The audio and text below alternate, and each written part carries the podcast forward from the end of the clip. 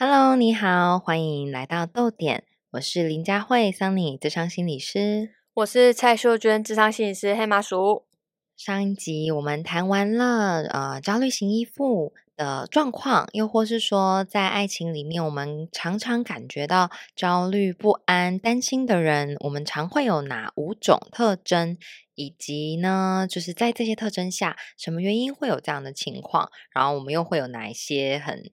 担心的心情和很矛盾的内在状态。那么这一集我们就会来跟大家谈一谈要怎么调整喽。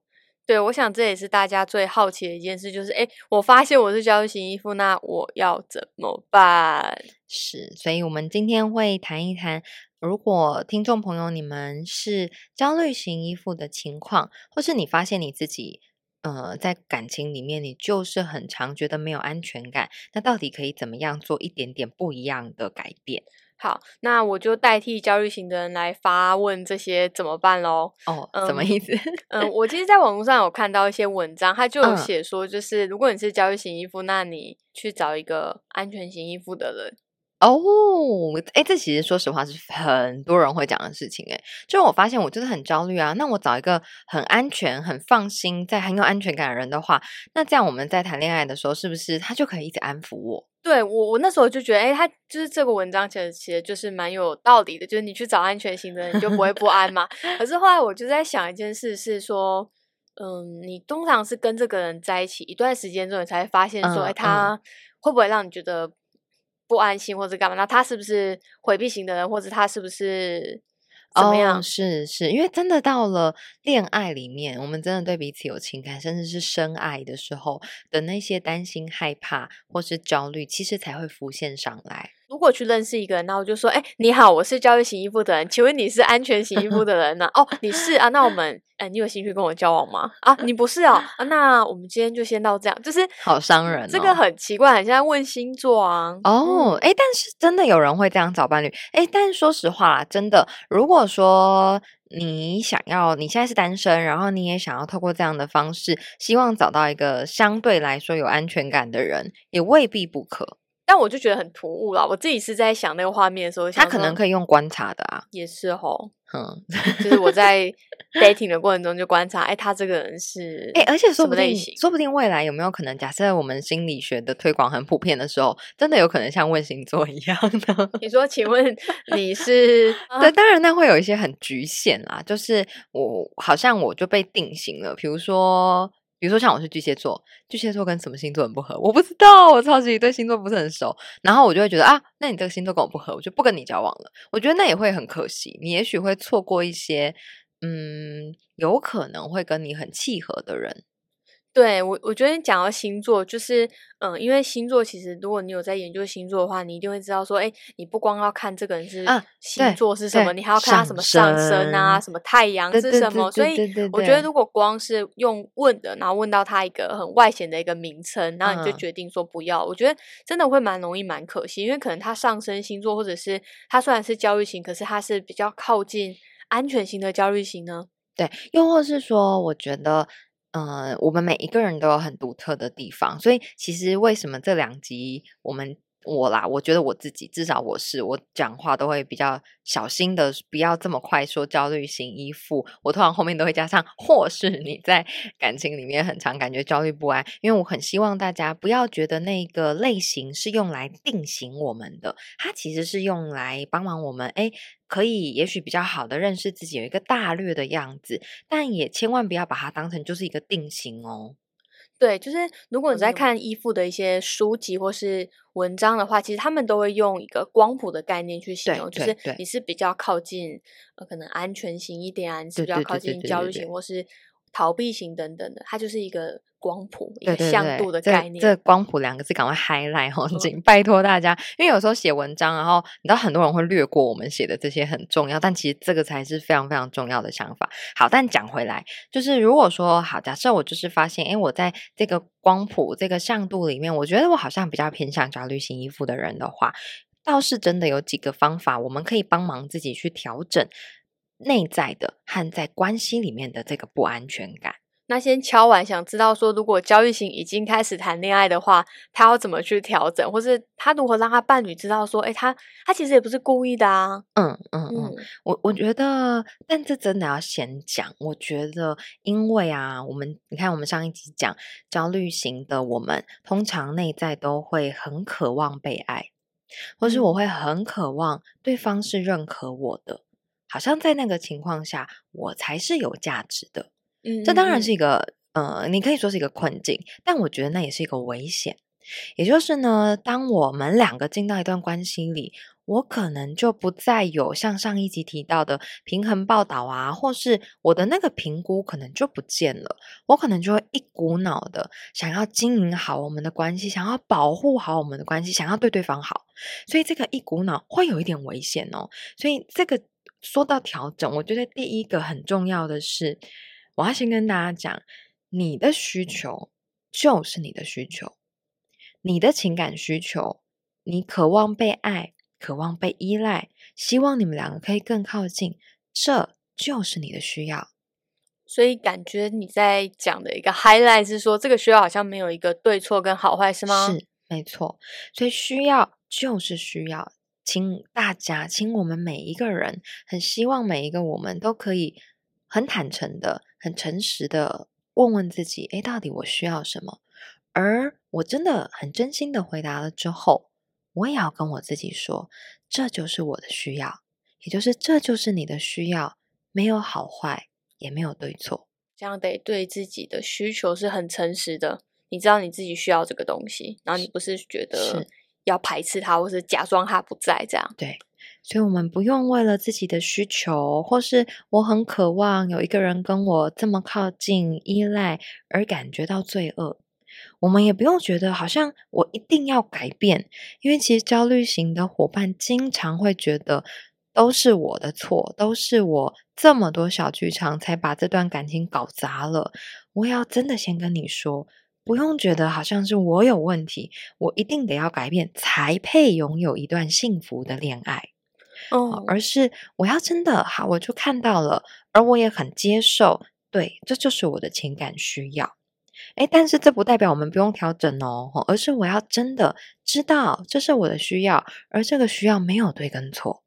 那接着我们就要做一件事情，我刚刚前面说了嘛，很长啊。假设你是焦虑型的人，你进到感情里很容易，我就一股脑的开始对对方好了，所以。第二个部分我要提的是，我可不可以去评估一下对方看到我这个没有对错的需求，他就只是需求而已。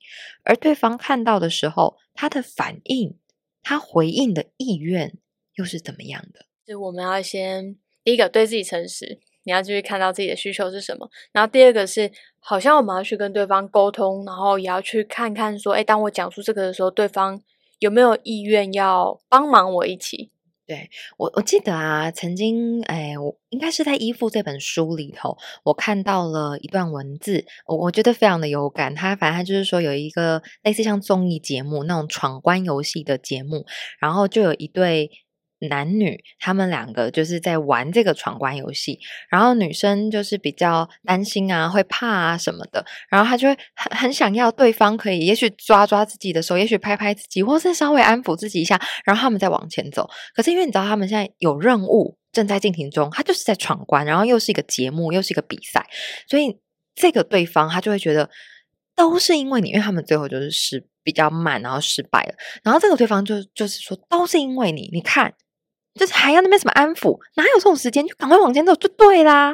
哦，所以这个女生后来也很自责，好像就是因为我在那边怕，我在那边担心，还要对方牵我、拍我什么的，然后让我们进度落后，我们就失败了。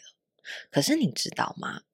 那个时候大家在讨论的事情是，有没有可能，其实这个男生只要拍拍他、抱抱他、安抚了他的担心、害怕了之后。他们可能可以更快的完成这个游戏，获得胜利。对，没错。哎，详细的那个细节究竟是怎么样？我非常非常推荐大家就去看《衣服》这本书，因为那个我我蛮久以前看，但我非常喜欢这本书，而他写的这段故事，我也一直记到现在。所以为什么我要跟大家讲？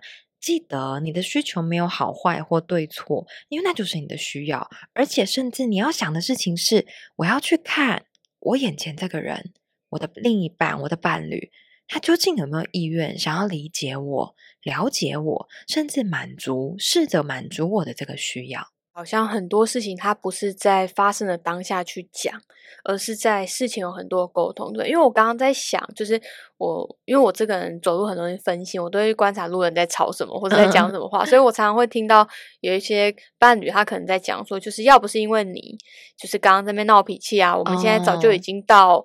某个目的地，或是我们早就完成某一件事情，然后就大概这个过程就大概来回已经一个小时之多。他们可能又已经可以到下一个。然后我心里每次就想说：拜托你刚安抚他一下，你们现在大概就已经到餐厅了吧？已经准时入席了吧？对对对对对。那我就在想，好像很多东西它不是一个瞬间是发生，是累积很多的过程，然后在瞬间发生的时候有办法说，哎。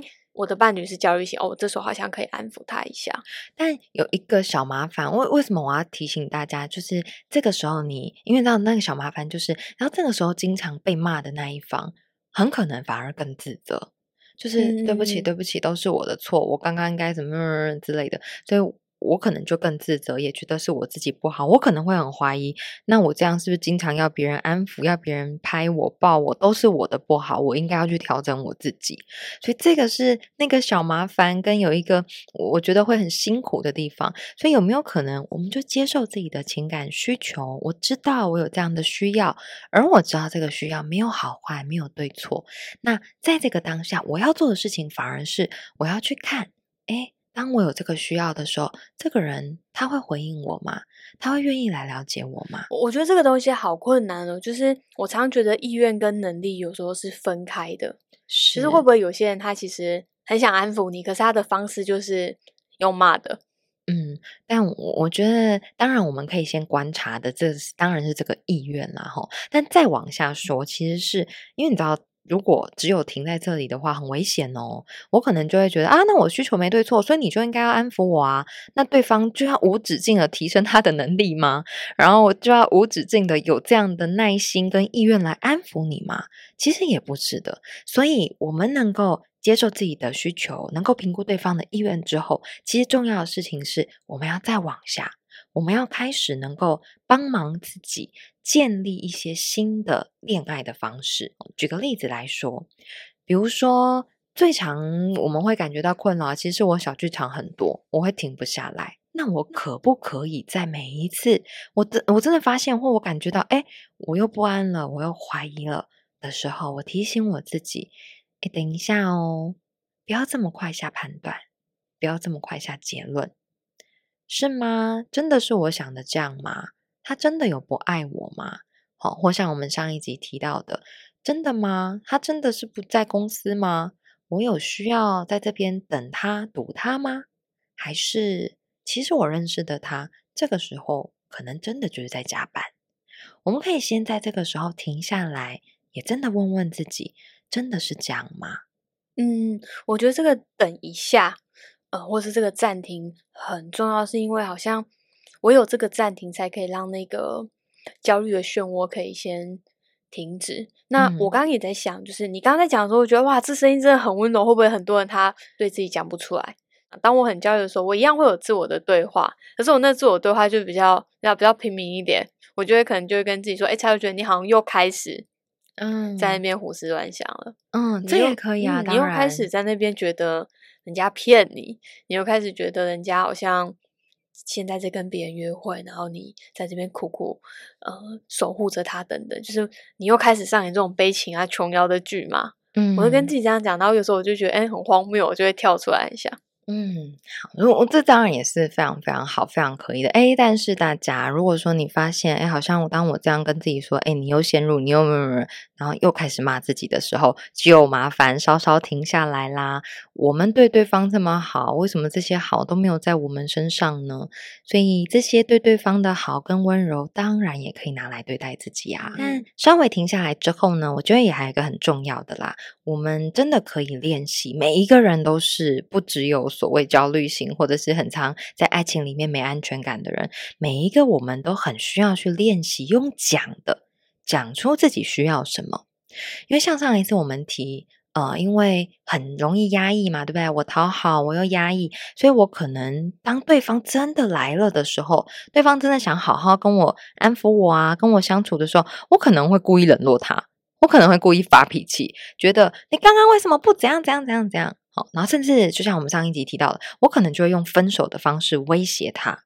嗯，所以你真的要问自己哦，哎，我做这些事情，做这些行为，我到底想要什么？然后练习我想要什么，我就很如实的去讲我要什么。因为经常在这些我传了很多讯息，我故意冷落不理他，分手威胁等等，后面背后我们想的其实都是，哎，我很想你，耶，或是我很想跟你说说话，你可不可以呃拨个电话给我？或是我们今天晚上可不可以一起吃饭？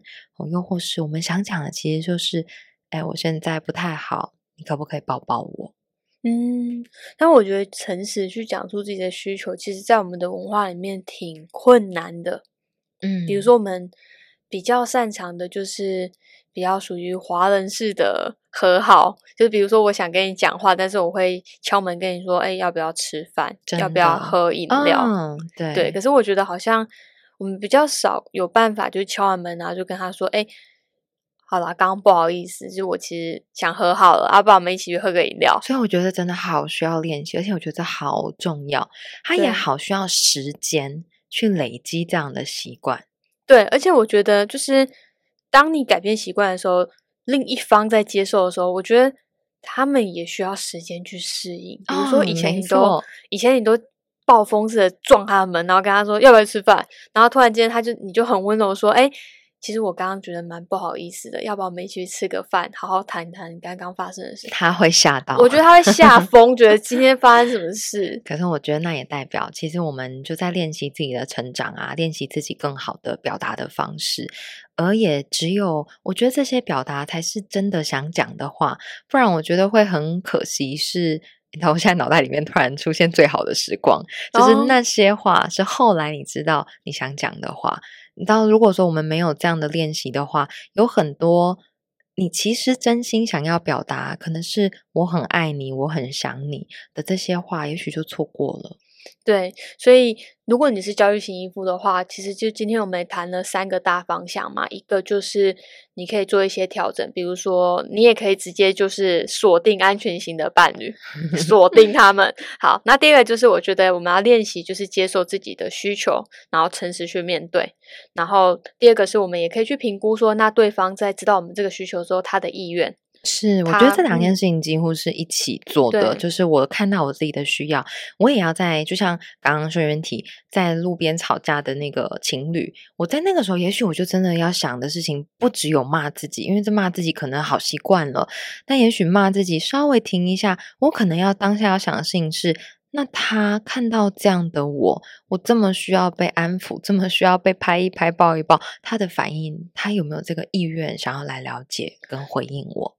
我觉得，就是当我们接受自己的情感需求，然后去评估对方我们意愿之后，我觉得最重要的一件事就是看这段关系有没有办法达成一个共识，然后有没有办法建立一个比较新的互动的模式。嗯，但这个建立你刚刚会听到嘛，对不对？比如说，你看，稍等一下，就是说出我的需要，所以是非常从自己开始的哦，是非常从你自己开始去调整的，而不是你一定要对方，哎，你都没有先安抚我，那我也不要停，我也不要说出我的需要哦。所以没有，我们是我们的改变从自己开始试试看。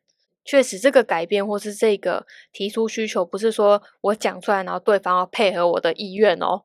先这边做一个小小的澄清。对，我们刚刚说，对方可能会先吓到，想说你怎么了？对，或是对方可能会听不懂啊。对他可能也需要适应，或是两个人，我也非常非常鼓励，因为现在看到越来越来越多的伴侣。他们愿意一起去学习怎么样更好的沟通的方式，就像我其实很常出去外面带演讲或工作坊，像家庭教育中心就会办很多这样的课程，然后真的越来越看到是两个人愿意一起花一整天的时间来到这边一起上课、一起学习，这样子的伙伴真的越来越多了。或是就像你现在在听我们的 podcast，你也会在过程里面更认识你自己，然后你在爱情里面可能在。